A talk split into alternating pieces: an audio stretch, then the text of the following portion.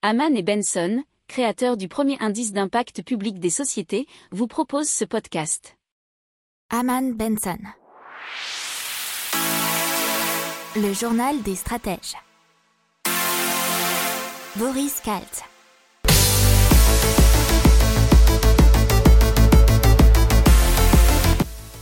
Bonjour à tous et bienvenue dans le journal des stratèges consacré aujourd'hui à l'hydrogène.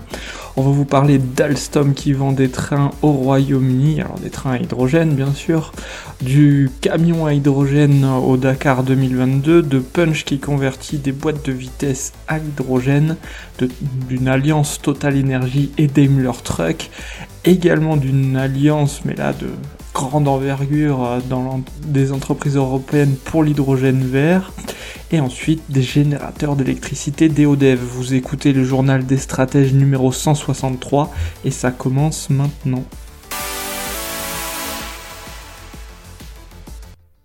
Et donc on commence tout de suite avec Alstom, qui a signé avec le loueur de matériel roulant britannique Evershort Ray un protocole d'accord pour fournir des trains à hydrogène au Royaume-Uni.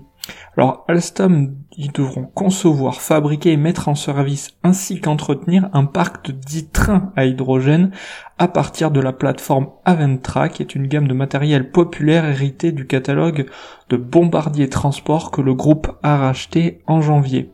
Les contrats définitifs du parc de trains devront être signés début 2022 c'est ce qu'a dit euh, Alstom dans un communiqué, c'est ce que nous relate capital.fr. Alors ces trains mélangent de l'hydrogène embarqué à bord et de l'oxygène présent dans l'air ambiant grâce à une pile combustible qui produit l'électricité nécessaire à la traction de la rame. Alors ce qui est super, c'est qu'ils ne rejettent que de la vapeur d'eau.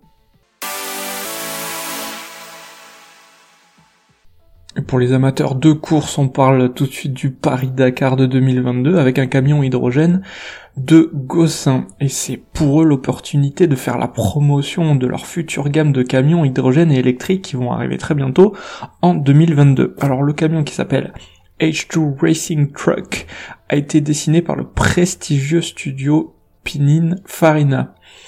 Alors c'est AutoPlus qui nous relate toute cette affaire et le véhicule abrite des piles à combustible de 380 kW, ça fait 510 chevaux, alimentés par 80 kg d'hydrogène. L'électricité produite anime deux moteurs de 300 kW chacun, 402 chevaux, suffisant pour atteindre la vitesse maximale autorisée de 140 km heure. L'autonomie est de 250 km en conditions de course et la recharge euh, ne prend pas beaucoup de temps puisqu'elle prend seulement 20 minutes.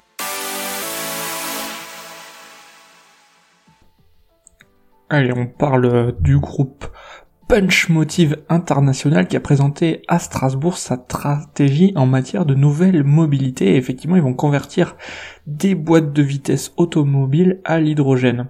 Mais cela pour éviter de perdre leur outil de production et leur savoir-faire, le groupe a déjà investi en 2020 47 millions d'euros pour produire des boîtes de vitesse pour véhicules hybrides. Alors cette stratégie reste cependant dite de court terme pour l'équipementier qui voit en l'hybride une technologie de transition. Alors ils vont pousser ces boîtes de vitesse et les transmissions plus loin en développant un moteur à combustion interne qui va fonctionner à l'hydrogène. Plusieurs avantages sont mis en avant, sur le plan environnemental bien évidemment, puisque ça sera euh, alimenté en hydrogène renouvelable, et ce moteur n'émet pas de CO2 ni d'oxyde d'azote. Son champ d'utilisation se veut aussi large que celui des batteries électriques et de la pile à combustible hydrogène qui pâtissent de leur poids et d'une autonomie plus limitée. Alors la mise en production est envisagée assez vite, hein, puisque ça serait la mi-2024. Mais pour l'heure, la technologie est destinée aux poids lourds et aux bateaux, mais pas encore aux véhicules particuliers. On parle maintenant euh, des producteurs d'énergie Total Energy et aussi de Daimler Truck, qui est euh, le pôle poids lourd du constructeur automobile allemand Daimler, qui ont annoncé avoir signé un partenariat portant sur le développement au sein de l'Union européenne d'écosystèmes pour les poids lourds qui vont rouler à l'hydrogène. Alors cette collaboration dont les conditions financières n'ont pas été divulguées, nous, euh, nous disent les échos, couvre entre autres l'approvisionnement en hydrogène et la logistique, la distribution d'hydrogène au sein de stations-service, le développement de camions à hydrogène et la constitution d'une base de clients, ce qui a été dit dans un communiqué commun des deux groupes. On continue avec Ideal, l'alliance de 30 entreprises européennes dans l'hydrogène vert. Alors l'objectif c'est d'atteindre un coût similaire à celui de l'hydrogène produit à partir des énergies fossiles qui représentent 95% de la production aujourd'hui. Le but c'est de massifier la production d'hydrogène vert et de produire euh, à partir d'une électricité renouvelable et cela pour un coût qui serait au final de 1,5 euros le kilo. Son coût est aujourd'hui entre 5 et 10 euros, soit environ fois plus que l'hydrogène gris, produit à partir donc des énergies fossiles.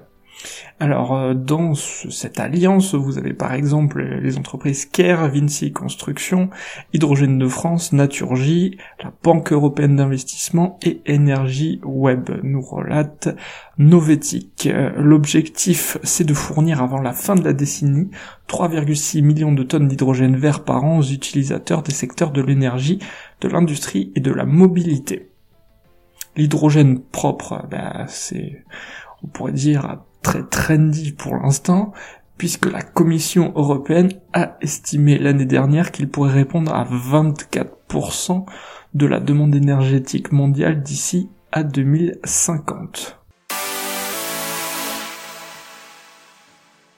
Allez, maintenant, on passe à EODEV, qui a créé des générateurs d'électricité à hydrogène. Alors, il y en a qui sont créés pour les navires et d'autres pour euh, le sol, pour la terre ferme. Ils fonctionnent tous deux grâce à une pile à combustible conçue par Toyota, dont le rôle est de transformer l'oxygène et l'hydrogène à l'état gazeux en électricité et chaleur, tout en rejetant de l'eau et de la vapeur d'eau, bien évidemment. Ils sont super silencieux, n'émettent ni particules fines ou autres oxydes d'azote, contrairement bien sûr aux générateurs diesel, nous dit euh, les échos, plus particulièrement Planète les échos. Le générateur à hydrogène d'EODEV destiné au navire s'appelle le Rex H2. Il fait 1 mètre cube, pèse 400 kg et développe jusqu'à 70 kg de puissance par unité. Alors pour le moment il est destiné au marché des navires de 8 à 40 mètres pour la propulsion comme pour les systèmes de bord.